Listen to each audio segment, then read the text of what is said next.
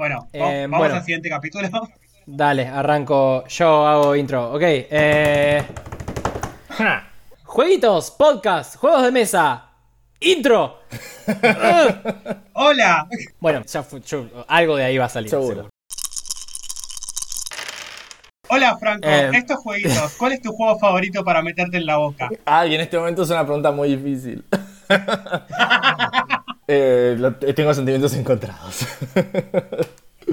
Pero la, la respuesta es más de uno. Al mismo tiempo, Uy, ¿sabes qué? Porque aparte, encima son texturas que son muy distintas. La del Century y la del azul. Como que el azul es todo, es todo suave, cuadrado y uniforme. Y la del Century tiene como eh, bordes eh, más, más filosos y es como irregular. Y es como. mm, ¿cómo, cómo te sentís respecto a meterte dados en la boca? Muy bien al respecto. Ah, Ahí yo, ¿Sabes qué? yo concuerdo con Hay, Franco. hay un eh. problema igual. Hay, hay ciertos tipos de dados que son los peores tipos de dados y vamos a hablar mal de ellos porque se lo merecen, que son los dados huecos. Que son un horror, pues son ligeros, son un asco. Y además, me imagino que si te lo metes en la boca, la saliva puede entrar y quedarse ahí. Y ahora tenés un dado que tiene saliva adentro. Esto lo hablamos, esto lo hablamos en, en nuestro grupo de WhatsApp, pero necesito repetirlo porque esto es algo que se tiene que volver mainstream. Los dados livianos son el equivalente de dado a que te den la mano con la mano mojada. Sí, Eh, y también hay, hay dados que son más peligrosos que otros. Tipo, ponerte un puñado de dados del, del Sagrada, ponele, yo creo que es inevitable que te, te, tipo, te atragantes. Uno se te va a escapar, sí. Bueno, pero pará, son chiquitos, por lo tanto tampoco es que te vas a morir. Sí. Sí, No creo que se te obstruccione Pero- nada. pero vas a estar unas unos días al menos sin poder jugar al Sagrado porque te faltan dados. Y no sé si vas a querer jugar con ese dado después. ¿Cómo sale después ese dado, no? ¿Sale con cara traumado? O sale tipo... Desbalanceado. I've seen some shit. Literalmente. Literalmente. Igual yo iba a decir Sí. que el, el atractivo bucal del azul y de Atractivo bucal, me encanta. oral, ok, de, sonaba mucho ¿Podemos, bucal podemos no- nombrar no un episodio atractivo bucal. Sí. Eh, lo que quería decir es que Azul y el Century me parece que tienen como targets distintos de feel oral. Sí, Porque el azul sí. es más como me meto una ficha y la tengo ahí sobre la boca, sobre la lengua y siento lo suave que es. Totalmente. Pero el Century me da ganas de vaciarme todo ese pote en la boca y babearme. Gracias, Tom. Con la boca que somos la llena. misma persona en este momento. ¿Viste? tipo, yo vi esas bandejitas e instantáneamente en mi cerebro estaba tipo abriendo la boca y ti- tirándomelas todas en la boca a ver cuántas podían entrar. Igual, más allá de la boca o no, que vamos a dejar de lado el tema de, de- el- el- la parte oral. Pero meterme, tipo una bañera de esas piecitas y meterme adentro, oh, Dios. Mm, no, no querría jugar con esas piezas. Me da un poco peor eso que... A ver, no digo que después juguemos.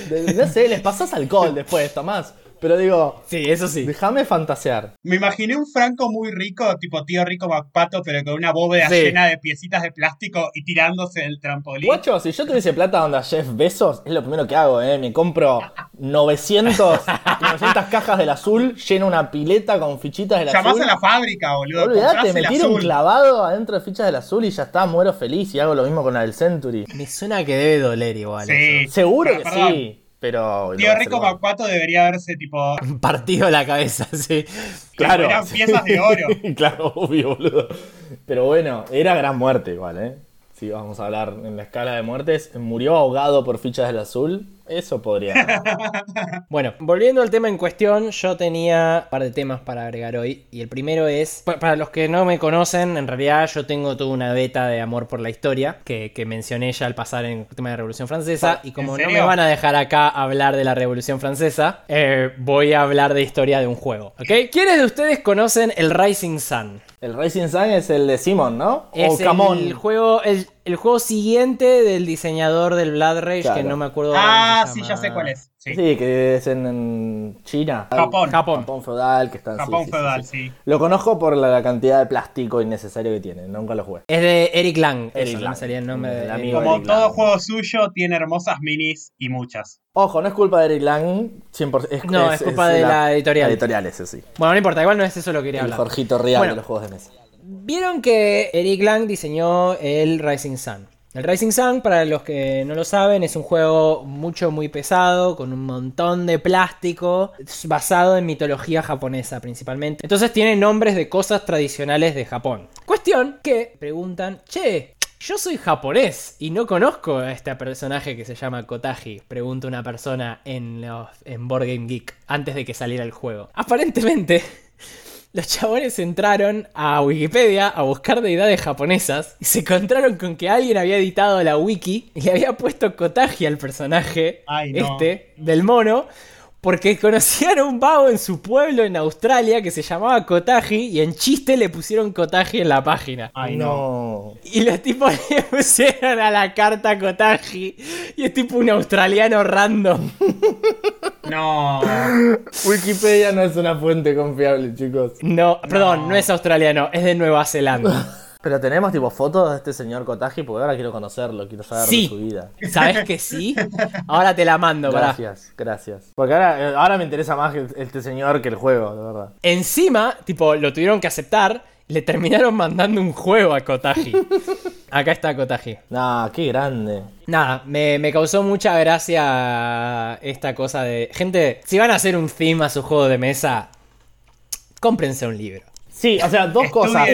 Dos cosas. Wikipedia nunca, jamás va a ser una fuente confiable. No se puede cotear Wikipedia en, en algo que quieras que sea re- relativamente confiable. Y la otra es, eh, bueno, esto pasa cuando no tenemos diversidad y un juego sobre Japón feudal lo diseñaron un par de yankees que en su puta vida leyeron sobre mitología japonesa. Es como la gente que te pone Villa Gesell y te pone montañas en, la pe- en una película, Ay, claro. X-Men Eh, te eh, estoy mirando. Claro, o sea, no te estoy pidiendo que te leas todo un libro de historia argentina, pero por lo menos un Google Foto, caradura. Mirá el mapa. Mirá el mapa, boludo. Qué hijo de su madre. Bueno, quería eh, hablar yo de lo que estuve jugando esta semana. Yo estuve jugando dos cosas. Número uno, estuve jugando Brass Birmingham. Y salí muy, muy gratamente satisfecho. Es muy divertido, es un simulador económico donde simula la época de la revolución industrial en Inglaterra. Es medio complicado de explicar. En el sentido de que no tiene tantas reglas, pero siento que todas las reglas tienen como. están muy interconectadas. Sí. Entonces tiene esta cosa donde a veces que tenés que explicar más como la conexión entre reglas y hace un relato poco lineal.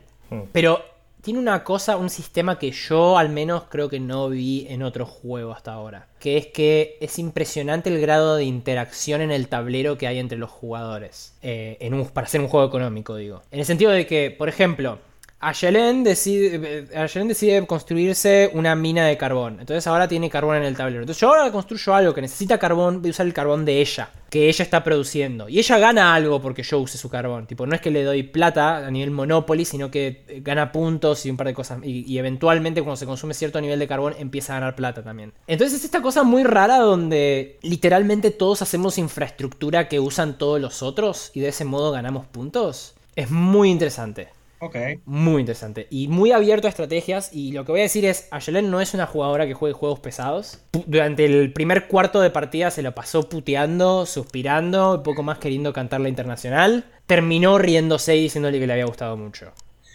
tipo, sonrisa de oreja a oreja pensando qué hacer. Es todo lo que voy a decir. Sé que está fuera, está out of print actualmente, creo. Eh, está por salir una nueva corrida. Si lo pueden conseguir, sé que conseguir juegos afuera está muy difícil. Muy recomendable. No se lo confundan con el Brass Lancashire. Son juegos muy similares y muy distintos a la vez. Busquen online las diferencias. eh, es un tema muy amplio como para hablarlo acá. Eh, nada, eso, para que no por error no compren el Lancashire, que sí está mucho más fácil de conseguir. Segundo juego que jugué, y con esto vamos a hablar con vos mucho, Franco, creo. Y Lucas va a estar prestando mucha atención porque sé que él está interesado. Sí. Probé el cartógrafos con Aye. Bien, contame. Eh, voy a. Primero resumen, así no, no tienen miedo. Me gustó muchísimo. Me parece el mejor roll and ride que jugué hasta ahora. Y sí, coincido. Sin dudas, además, como a ese nivel. Me parece un, un- un paso adelante muy positivo. Empieza a abrir la página de la Buró y está a un paso Sí, de comprando. comprarlo. Y sí, Eh, antes de arrancar con los positivos, quería tirar un par de críticas que me molestaron mucho de abrir la caja. Dale. Eh, La caja me parece muy grande para lo que viene. Es- ¿Viste? No, podría ser mucho más chica. Podría ser más chica. Eh, los lápices me parecieron bien. La goma de los lápices no está bien. La goma de los lápices no está bien. Que no sé si es un problema de la goma o de la hoja o lo que sea, pero esa, esa goma de esos lápices no borra, sino que desparrama. Me molestó que los dorsos de las cartas son mucho más parecidos de lo que hace falta. Y se confunden más de lo necesario. Ah, los objetivos, las cosas que no son el Sí, mazo. Sí, tienen todos dorsos muy parecidos. Sí, también no es necesario. cuando son cartas totalmente diferentes que nunca se van a mezclar. Entonces, podrías haberme hecho los dorsos más diferentes y me hubiera facilitado el setup. Es una boludez, pero me parecía que no era algo que tenía un costo muy importante para la gente y lee. No viene con bolsita para las cartas, lo cual me pareció un poco choto. Me hubiera gustado que tuviera bolsita, ya se la agregué yo, pero es un detalle. Eh, bueno, y el insert no tiene insert. No tiene insert. Todo da vueltas. Pero- Pero en este caso es un problema porque eh, los lápices se dan vuelta y se me, me parece que se van a joder las puntas. Sí. Eh, también yo personalmente hubiera apreciado que viniera un sacapuntas con el juego. Lo voy a estar agregando yo personalmente. Si no lo hicieron, les sugiero que lo hagan. Igual, fíjense el nivel de crítica al que, al que tuvimos que llegar para decir cosas Sí. malas del juego. Sí, no, no, no. Estoy, yo estoy siendo un hinchapelotas porque. Y está bien igual, ¿eh? está Vamos- bueno no mencionar estas cosas. A mí me pasa, coincido con todo lo que Sí. decís. Eh, los extras me parecieron ok. Yo tuve los extras porque pedí la precompra. No me pareció, no hubo nada ¿Para que qué me llamó la extras te llegaron? ¿Eh? Porque había dos tipos de extras. Sí, me vino las cartas de HDP que literalmente No, me acordé no. hoy que habían venido porque lo encontré a mi gato jugando con ellas. Y sí, no me gusta el HDP, perdón. Capaz es muy hortivo, está queriendo ser gracioso. No, entiendo que hay gente que le divierte, me parece bien. Si les gusta, genial. Pídanme las cartas, se las regalo con mucho gusto. Sí, yo también, ¿eh? Em, pero, pero no es mi cosa. Y me vinieron dos, un par de cartas de monstruo, de, Bueno, de emboscada. A mí también, pero hay otra Sí. eh, expansión de promo que la daban solamente si comprabas los tres juegos de preventa. Que esa expansión agrega una mecánica nueva. Uh, Sí, yo tengo una manija de conseguirla porque parece que está bastante piola esa expansión. Pero nada, da- si podemos hablar con la gente de Buró y que nos la vendan o algo. Eh, la verdad me, me la baja bastante eso porque, no sé, o sea, ent- entiendo que quieren vender más juegos, pero va, no sé, yo, yo al menos no noté que eso estaba anunciado en ningún lado en eh, particular. también hay una cosa de que muchas veces los juegos dependen del editorial que tienen y tienen extras. Por ejemplo, me pasó que con el Book of a- había cartas promocionales que están bastante buenas y, por ejemplo, Buró las estaba sacando eh, para un día, tenías que ir al local un día especial que era un día de juegos de mesa y las regalaban. Pero también tiene sentido que son cosas que capaz sacan para eventos especiales y Buró las está agregando. Sí, sí, sí, o sea, son parte del juego original. Es Esas cartas también. promo son cartas promo en la edición internacional y siempre lo fueron. Claro, Eh, no es que Buró decidió convertir eso en cartas promo, pero parece que está buena la mecánica que agregan. O sea, agregan una mecánica, no es que simplemente son monstruos. Eh, agregan una mecánica nueva, que agrega Sí. monedas, no sé. Y yo cuando la vi dije, uy, qué ganas. Pero cuando vi que tenía que comprarme dos juegos que no quería, dije, no, pará. Primero que juguemos al cartógrafos. Y ahora que me gustó el cartógrafos y sé que existe esto, no sé. Igual eventualmente las podemos preimplayar o algo, pero A mí me, me molestan mucho esas cosas, sé que es parte de la vida en un mundo capitalista, pero, Pero, sí, coincido, es una Es difícil elegir dónde pones el límite también, de, que de los extra que agregás. Sí, terminando, creo que eso fue todo lo malo que tenía para decir en concreto. No, no se me ocurre otra cosa. Eh, no vi que Buró tenga subido los archivos para bajarte más planillas del, del cartógrafo. Ah, eso, eso Eh, estaría bueno también que lo hagan eventualmente. Voy a compartir el link de dónde conseguirlas en, en la descripción por si a alguno le pasa que la consiguió y no sabe dónde encontrarla. Pero fuera de eso, volviendo a lo bueno, me pareció excelente. Muy rápido, mm, como tiene esa cosa de que tiene mucho encanto el, el theme, me parece. Eh, me gustaría mucho jugar otra vuelta con marcadores. Ojo, jueguenlo con lápices. eh. Sí, sí, sí, sí, sí, Porque se van a mandar cagadas, Yes. inevitablemente. Yo lo quiero jugar con, con marcadores para poder dibujar como bonito las cosas. y Me repasó de jugarlo y decir, me encantaría jugar con alguien que sepa dibujar. Yo no sé dibujar, no puedo dibujar ni una línea recta. Que sepa dibujar bien y que pueda después agarrar el resultado del cartógrafos y convertirlo en un mapa de verdad. Y decir, bueno, acá te dibujo el bosque, acá te dibujo los, los campos y acá la ciudad. Y sería como súper interesante para mí. Como que te quedaría algo como una especie de carcasone, pero custom. Pero me pareció muy, muy divertido, me gustó mucho esta cosa de... Me pasó también que yo tuve una partida rara, que hay un tema de desbalance ahí me parece, donde me tocaron todas las emboscadas en la última ronda. entonces no nos podíamos joder mucho. Mm, pasa. Como que no, no nos podíamos meter tanto el dedo en la llaga. Se me ocurre que hay alguna variante capaz ahí para asegurarse que salgan más variedad de cartas. Como que nos pasó que nos salieron también eso, muchas veces las mismas cartas. Y no hay tantas Em, tampoco. En concreto, para decir lo que me pareció divertido, primero e- explicar brevemente de qué se trata el juego. Es un roll and write donde lo que dibujás, te, te- vos tenés- te van saliendo cartas y tenés que agregar como cuadrados de Tetris a una planilla cuadriculada. Eh, esos cuadrados eh, son de distintos tipos y hay condiciones de scoring que se van a repetir dos veces a lo largo del juego. Eh, el juego está dividido en cuatro etapas. Al final de cada etapa se escorean dos condiciones. Después se escorean otras dos. Después se escorean otras dos, otras dos y así. Entonces, vos lo que tratás es como de ir regulando tu mapa en base a lo que sabés que se va a escorear después. Para tratar de maximizar la cantidad de puntos que conseguís. Y en el medio, cada tanto te salen cartas que implican que cambiás de hoja con otro jugador y le podés escribir vos un tipo de territorio en particular que es malo, en donde vos... Hay un par de detallecitos más, pero a grandes rasgos ese es el global del juego, creo. No sé si te parece que hay algo que me faltó, Franco. Sí, sí, o sea, lo- la clave de- de- del juego y donde está toda la, la- la variación y, y lo interesante es el tema de los objetivos y de que esos objetivos se sacan al azar y el orden de esos objetivos es súper importante y le agrega mucha, mm, mucha variabilidad. Hay cuatro tipos de objetivos y siempre, siempre vas a jugar en cada partida con un objetivo de cada tipo que están asociados a cierto tipo de territorio o tenés unos que están asociados a la geografía, digamos, de cómo pones los tiles. No sé, te da 6 puntos por cada fila o columna que esté completa eh, en tu mapa. Eh, y el orden en el que aparecen esos objetivos te dictamina mucho hacia cómo va a ir moviéndose la partida. Y es un juego que te recontra beneficia el, el pensar a largo plazo. O sea, vos estás en la primera estación donde estás escoreando el objetivo A y el B, pero podés escorear esos objetivos y a la vez hacerte la vida más fácil para cuando llegues a escorear el D, que es el último objetivo, y esas decisiones son súper importantes. Entonces, es, no tenés que pensar solo en lo que estás escoreando ahora, sino en todo lo que vas a escorear más adelante. Eh, yo tengo una pregunta.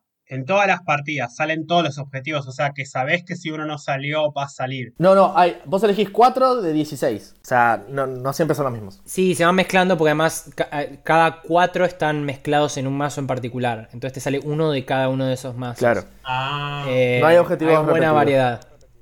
Sí, hay buena variedad. Y a mí lo que me gustó particularmente, y creo que es lo que lo hace el mejor roll and write que yo conozco hasta ahora, es el hecho de que es muy transparente acerca del scoring y acerca de lo que estás haciendo. En general hay una cosa que me molesta mucho de los roll and writes, que es- lo sé que es parte del... son gajes del oficio y viene con ese género de juegos y es así. Y es que en general los roll and writes son, tirás un dado y te dice, puedes llenar estos cuadraditos. Y cada cuadradito, cada tipo de cuadradito se escorea distinto. A mí lo que me molesta es que en general suelen esconder cómo se escoria. O sea, los números suelen ser complicados para que no sea obvio cuál es mejor y cuál es peor. Sí. Entonces, en general lo que termina pasando es que terminas haciendo un montón de cálculos complicadísimos en el momento para tratar de encontrar, che, ¿cuál es el modo de jugar correcto acá? Y es un pijazo. Eh, en, en general, o te hinchás las pelotas y haces lo que venga primero y rezás que sea lo mejor, o pará, pará, bancame 15 minutos y te sacás la calculadora y empezás a hacer cuentas. Ninguno de los dos es ideal. Acá no, acá es mu- son muy fáciles las cuentas y es más una cuestión de estrategia de ordenarte acerca de dónde querés quedar. Entonces es muy transparente sobre qué es mejor y qué es peor y cuál es el riesgo que estás tomando, que es principalmente si te van a salir cartas de las formas correctas para hacer lo que necesitas o no. Es lindo, es fácil de jugar, son tres reglas locas, casi no tenés downtime porque no hay turnos de a uno, como todos los roll and rides. Eh, ¿qué, tal, 100% recomendable. qué tal los componentes? Porque ese es de fabricación completamente nacional. A mí las cartas no me fascinaron, pero no me parecieron de mala calidad tampoco. Eh, mejor de lo que suelo ver en producciones nacionales, Sí. en mi experiencia. Coincido. El tanonario está perfecto. No, no Sí, el talonario está perfecto y los lápices están bien, nada del otro mundo. En algún momento vos, vos jugaste, imagino, solo el, el lado A, digamos, el lado común del talonario. Sí, todavía no jugué el otro que me parece que va a ser mucho más difícil. Sí, yo tengo muchas ganas porque yo ya.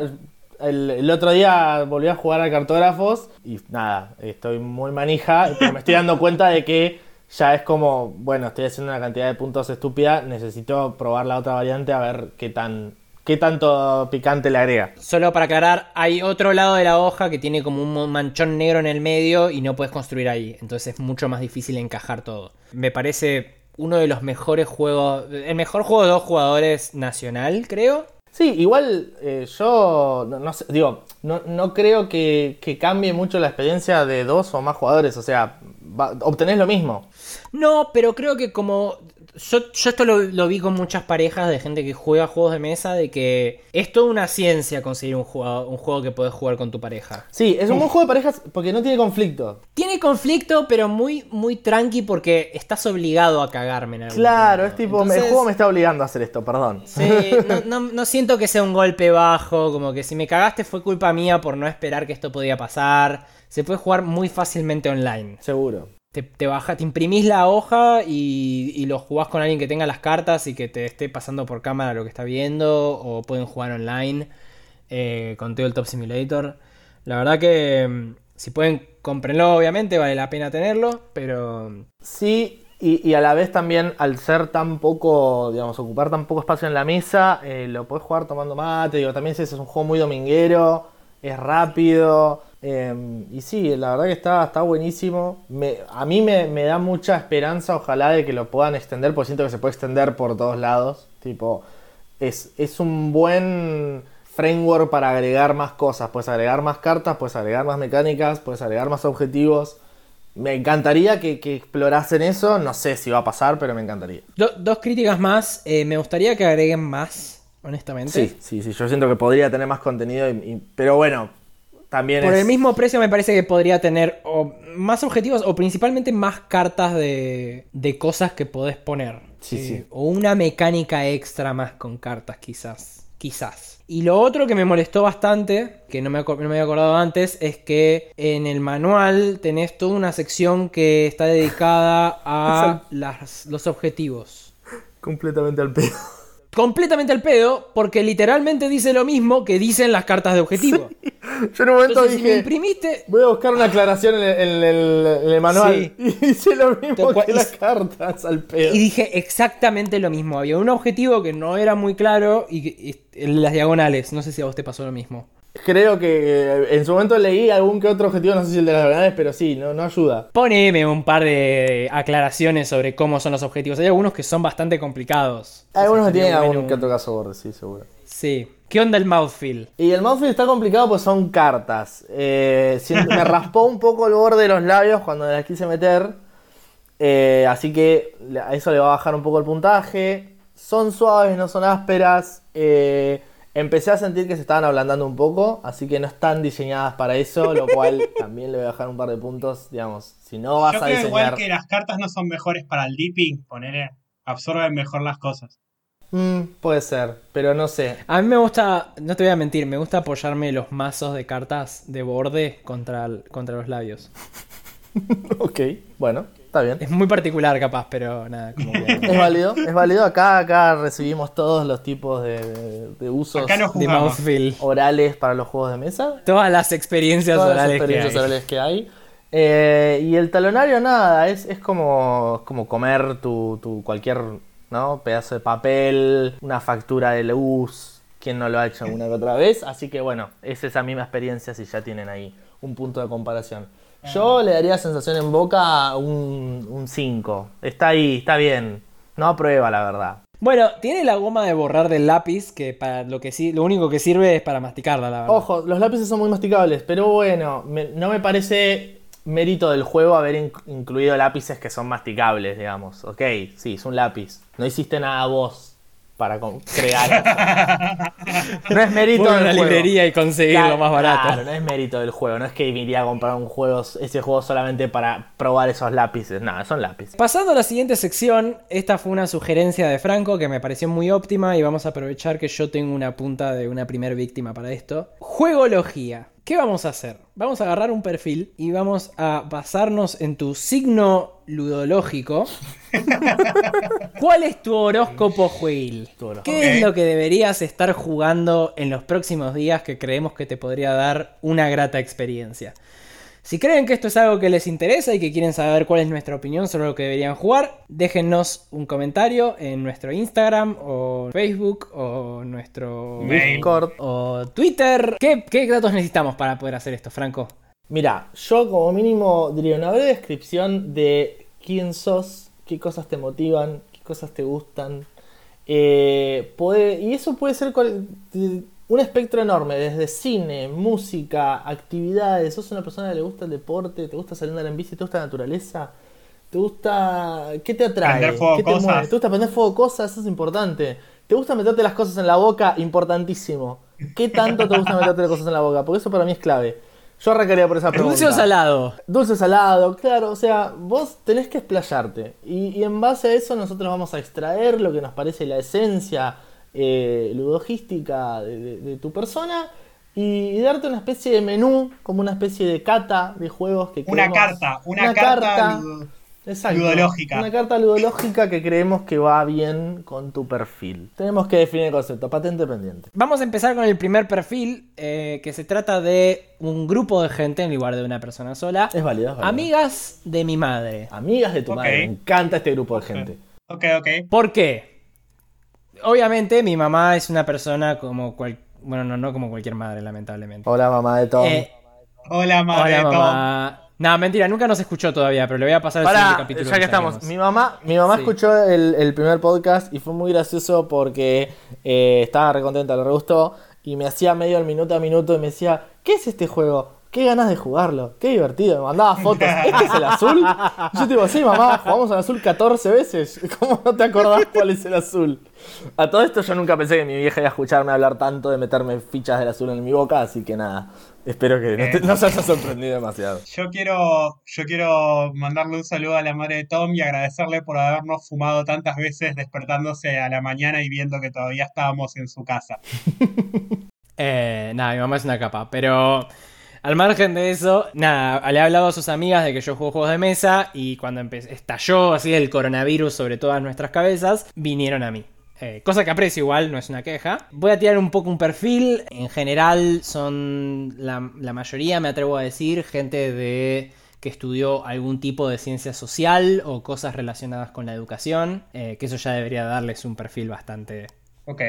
Clave. Estamos hablando 40 pirulos para arriba, familias, generalmente, hijos eh, de variadas edades, aunque generalmente yo diría tirando de 8 años para arriba. Ok. Cero experiencia con juegos de mesa fuera de las cartas, Monopoly. ¿Qué recomiendan? Eh, Yo, yo- yo tengo, eh, tengo que hacer un par de declaraciones acá.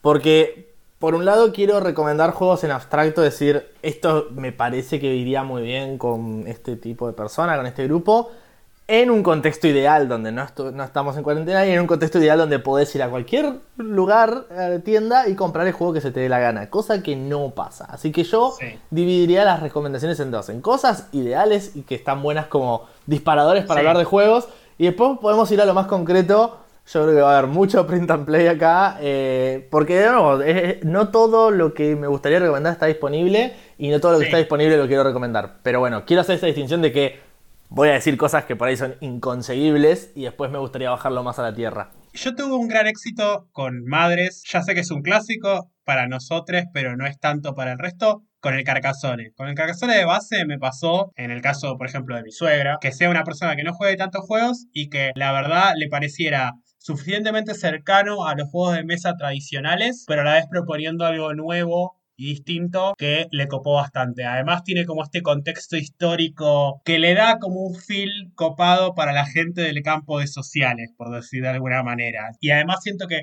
tiene suficiente profundidad para durarte un buen tiempo de cuarentena jugando partidas de Carcassonne. No, el Carcassonne te eh, dar toda la vida, además, expansiones, olvídate. El Carcassonne es... Sí, yo voy a sumar que, que creo que la mecánica de poner tiles, ¿no? De agarrar pedacitas de cartón y ponerlos en un lugar, eh, es súper atractiva, sobre todo para la gente que por ahí no, no- no juega muchos juegos de mesa en general. Es re gratificante. Porque es re gratificante, es re visual, es re táctil, que es una de las cosas que creo que nos atraen a todos de los juegos de mesa. A mí me pasa mucho, eh, juego con mi vieja al Patchwork, juego con mi vieja al Carcassonne, pero creo que en general es como, su- como decís vos, Lucas, suficientemente distinto, pero no una locura, y no es complejo, simplemente estás poniendo un cacho Ah. de cartón. Eso te quería preguntar en realidad, ¿no te parece, no, no, no fue complicado explicárselo a tu vieja? No, no, perdón, me salté yo. No sé si la pregunta era para mí o para... Ah, Lucas no tuvo problema en explicárselo a tu vieja, Franco, quédate lo- tranquilo. que- hablando de Carcassonne, yo lo que siempre hago, independientemente de quién sea, es no juego con granjas hasta que no vea que es necesario jugar con granjas. Para mí las granjas lo vuelven súper complejo al Carcassonne, que está bueno a veces. A mí a veces no me gusta jugarlo con granjas porque, no sé, me- eh, el problema es que la persona que juega bien con las granjas gana, porque está bien, las granjas te dan muchos puntos. Entonces, si te vas a poner a jugar con una persona con granjas, se vuelve mucho más competitivo, mucho más complejo, como que tenés que estar pendiente de eso. Como pasa en Argentina en general. El mismo manual del juego te dice que hagas eso igual, ¿eh? así que Sí, la gente... Mejor jugar sin la sociedad rural. Eh, quiero aprovechar esta, esta visión del Carcassonne, que dado que es un juego que se puede conseguir probablemente en Mercado Libre, pero es quizás un poco caro, eh, creo que puede generar una sensación similar y puede funcionar también el King Domino en ese sentido, aprovechando que lo están por Sí. Y que es Sí. Estoy de acuerdo. una alternativa más económica, tiene mismo ese feel de colocar fichas y armar como áreas de, de control. Es más fácil todavía. Sí, claro. sí, sí, sí. y yo creo que no lo probé porque no pude probar todavía el King Domino con familias y con madres, pero creo que puede funcionar como homólogo de publicación nacional. Sí, Sí, para mí sí, también. totalmente. Coincido, ambas me parecen muy buenas recomendaciones. Yo, yo, capaz mi primer recomendación igual sería un Skulls casero. Eh, voy a pasar un video que explica cómo se juega en la descripción. Yo en general igual, eh, esto ya lo hice con las amigas de mi vieja, fue pasarles los videos de Card Games That Don't Suck, porque usan todos materiales que ya tienen en general. Entre ellos está el Skulls, que lo explican de ese modo. Y es- muy simple, tiene tres reglas, es súper divertido y como para empezar a meter los dedos en el agua está excelente. Yo, siguiendo con lo que decís vos de, de- de juegos de cartas y cosas más, más caseras, yo creo que también primero arrancaría por descubrir el mundo de los trick taking games. Porque sé que parece una boludez, pero hay mucha gente que jamás se metió de lleno, que por ahí jugó alguno, pero no sabe que hay 500 juegos parecidos. Cada Sí, uno claro. con su, ponele las la es un género. Es un género, la podrida, las basas, el tute. Por ejemplo, está el de Crew, que es un trick taking game, un juego de cartas muy simple, pero cooperativo. Y con una componente de eh, no podés hablar, entonces tenés que comunicarte a través de señas. Existe una implementación en Board Game Arena, se puede jugar online, digo, cosas. que- y también creo que lo podría jugar con un mazo de cartas, porque, de nuevo, al ser un. Todos los trick taking games están basados en un mazo de cartas eh, Sí. francesas, así que en general. Cualquier trick taking game O se puede españolas, adaptar. hay algunos que se juegan con españolas también. Claro, entonces cualquier trick taking game eh, se debería poder adaptar a un mazo de cartas común y corriente. Eh, cartógrafos, que lo hablamos recién, también me parece una excelente recomendación para este grupo de gente. A mí me parece que de Roland Rights yo no arrancaría por cartógrafo, yo arrancaría por el Quicks. Si vamos a hablar de cosas que están disponibles. Sé que no es nuestro Roland Wright eh, abstracto. Sí, estoy de acuerdo con eh, vos igual por punto sí. de entrada, porque es muy parecido a la generala, es como es... No, Sí. No sé, igual con chicos capaz. Con el chicos capaz cartógrafo- el cartógrafo garpa más, estamos de acuerdo. Sí. Estamos de acuerdo. Yo, Sí, yo estoy, eh, estoy pensando ahí más el grupo de amigas de tu vieja jugando entre ellas, por ahí. Sí. Tengo un juego para recomendar, que, que ya lo he Ah. jugado encima, que es algo que hablé con ustedes. El Kobayakawa, que lo produce Dragón Azul. Es Ah, un juego cierto. muy chiquito, muy simple, que es básicamente estar jugando al Blackjack. O sea, si le gusta la timba, que yo sé que a alguna amiga de tu vieja le gusta el bingo, seguro. Seguro. seguro. Me suena que sí. Seguro. es un muy buen juego. Tiene unas monedas de metal muy lindas, muy satisfactorias. Es un juego re chiquito, re económico. Y, es eso, es un juego de apuestas, donde vos estás eh, jugando una especie de blackjack. Estoy tratando de recordar las reglas. Tiene ahí toda una mecánica rara. Sí, tenés una carta, tenés una carta escondida. Eh, perdón, acabo de cometer un grave error. Entré a Invictus y está la preventa de la expansión del Twilight Imperium. No, amigo, no, cerrá esa página. Eh. Cerrá esa página. cerrá. Tenemos que hacer una intervention, boludo.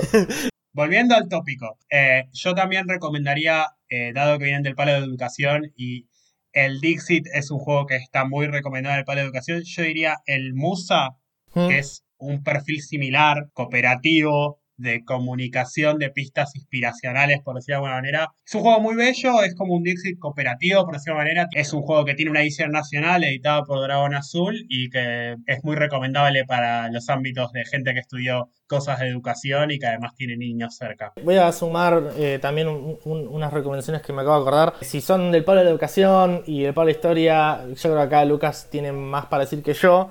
Eh, el Sucesos Argentinos me parece muy entretenido. Tiene el Sí. problema que por ahí después pierde la gracia después de jugarlo unas 10 veces. Pero a mí me parece súper entretenido, es re económico. Y si les gusta la historia, y que en general que a la gente de, de ese palo le, le interesa, es muy divertido de jugar.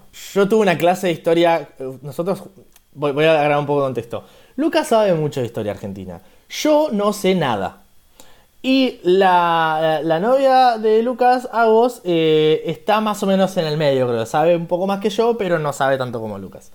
Y entonces un día nos dijimos, bueno, nos juntamos y dijimos, bueno, vamos a jugar a sucesos argentinos. Claro, a, Y te patearon el orto. a los 5 segundos nos dimos cuenta que no tenía sentido jugar contra Lucas, pero dijimos, pará, vamos a aprovechar y vamos a convertir esto en una oportunidad de aprendizaje. Entonces cambiamos el juego y el juego se convirtió en esto. Lucas nos leía una carta, nos leía un evento y Agos y yo teníamos que debatir cuándo creíamos que había ocurrido este evento. Y era muy gracioso porque como ninguno de los dos sabía mucho de historia, eh, terminábamos creando líneas temporales completamente inventadas de cuándo ocurrían las cosas, como que Perón había nacido en el 1800, cosas por el estilo. No tan bruto. Estoy exagerando, pero sin embargo dijimos cosas que hicieron que Lucas se ponga mal. Pero, pero fue muy gracioso y aprendí un no. montón. Necesito escuchar cuál fue la peor burrada de toda ese. No, no, no. partida. Esas cosas pasaron entre nosotros y no se van a repetir. Eh, solo quiero decir que hubo un proceso en el cual luego de un rato más o menos hablamos y tratamos de hacer un razonamiento. Les hago un trato. Ustedes cuentan una burrada que dijeron y yo les garantizo que les cuento una burrada peor que tuve yo sobre juegos de mesa. Eh, yo, yo- la que me acuerdo, porque salieron muchas, pero la que más me acuerdo fue algo del relacionado al voto femenino que le erramos como por 30 años. ¿Para bien o para mal? Y para mal, porque flashamos que había ocurrido mucho antes. Sí, sí, sí. Tipo- eso no, no me parece que sea ignorancia histórica, eso me parece que es optimismo, pero bueno. Eh, hubo, hubo un momento en el cual, tipo, de repente las mujeres votaban en la década infame, ¿viste? Claro, Ese algo tipo- por el estilo. Sí, después hubo cosas que no teníamos, tipo, nos dijo, no sé, algo de Quiroga, y tipo, ¿quién es Quiroga? ¿Entendés? Y ahí aprendí quién es Quiroga. ¿El escritor? El escritor, sí, sí, sí. Sí, sí, sí. Ah, para, ¿estaban hablando sobre el escritor o sobre.? No, porque pensé que el chiste era como que creían que era Quiroga el escritor y estaban hablando en realidad de el No, no. caudillo. No, no, no, acá no había noción de ninguno de los dos y aprendí. Ah, ok, Claro, listo. eso te iba a decir, no tengo idea, no, no me acuerdo, o sea, no sé cuál es No cuál. sé ni quién es un Quiroga, No, claro, menos dos. Exacto. Eh, y nos pasó eso en el juego y fue muy gracioso. No, yo mi burrada fue. Acababa de empezar a jugar juegos de mesa. Fuimos a Lúdicamente y me pusieron el katana adelante. Y como tenía castillitos y un theme, dije: Ah, esto es Ameritrash. No, amigo. Eh, para los que no están familiarizados con el mundo de los juegos de mesa, es como decir que Agumon es el mejor Pokémon. Qué, qué, qué particular esa cuestión. Yo estaba por ir a ejemplos futbolísticos, pero después me di cuenta que, Sí. que no iban a ser los Eh, correctos. quizás, El, me- para el este- me- el mejor jugador de la selección argentina fue Pelé. Eh, Claro, sí. sí, fue una burrada importante. Pero bueno, se aprende de los errores. Obvio. Recomendaciones. Habiendo cerrado- Sí, creo que se, se dieron bacha. Bocha, voy a dar una última que. Porque me parece que está bueno siempre tener un juego tipo un party game. Creo que hasta hasta ahora no dimos ningún. Bueno, el Musa es casi un party game. Pero está el Say My Name, que es eh, una implementación de un juego que todo el mundo conoce por nombres distintos. Que es básicamente una especie de diálogo con mímica, pero con más reglas. Donde hay- es un juego donde aparece una, hay un pool de palabras. Va a haber un montón de palabras. Eh, nos dividimos tipo en equipos, como diálogo mímica. A la primera ronda vamos a agarrar esas palabras y vamos a describirlas como quieran. Las pueden describir y hay que tratar de pegarle a la mayor cantidad. Una especie de tabú, pero sin tabú, creo.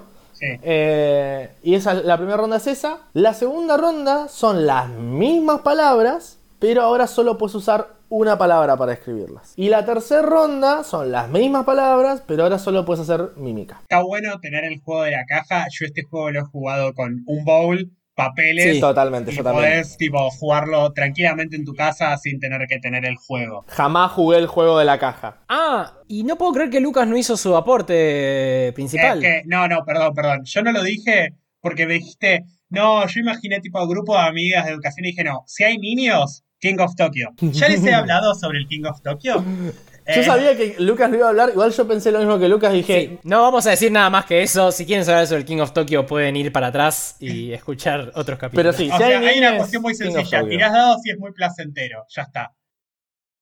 Oh, yo cortaría acá. Ok. Sí, sí, sí, ne- ne- necesito recargar energías. Eh, Primero, mil gracias a las chicas de Estudio Rancho que nos hicieron el bellísimo logo que tenemos, que pueden ver en pantalla, me imagino. Segundo, tenemos un Instagram, tenemos un Discord. El Instagram para que nos sigan y se enteren de todas las cosas nuevas. El Discord eh, para que puedan jugar juegos con nosotros o pedir recomendaciones o quieren interactuar con nosotros más directamente, pueden hacerlo por ahí. Todos los links de vuelta en descripción. Por último, somos un podcast nuevo. Si nos quieren ayudar, si quieren tirarnos un- una mano, lo que mejor pueden hacer es buscar a alguien que crean que les puede interesar, que se puede llegar a meter en los juegos de mesa, pasarle y pedirle que nos escuche un solo capítulo. Si alguien hizo eso con ustedes, no está satisfecho el ritual, necesitamos que no den a otra persona. Eh, tengo junto a mi compañera, a vos tenemos una editorial de historietas que se llama Barro Editora. La pueden encontrar en Instagram. No, no me voy a cansar de recomendar todo lo que hacen, es excelente. Vayan y compren, eh, apo- apoyen a artistas eh, locales que por ahí, si tenemos suerte en algún futuro, van a ser artistas de un juego de mesa nacional. Así que, eh, ojaldre, están apoyando indirectamente a la futura industria de los juegos de mesa. Bueno, eh, Qué bien. gracias.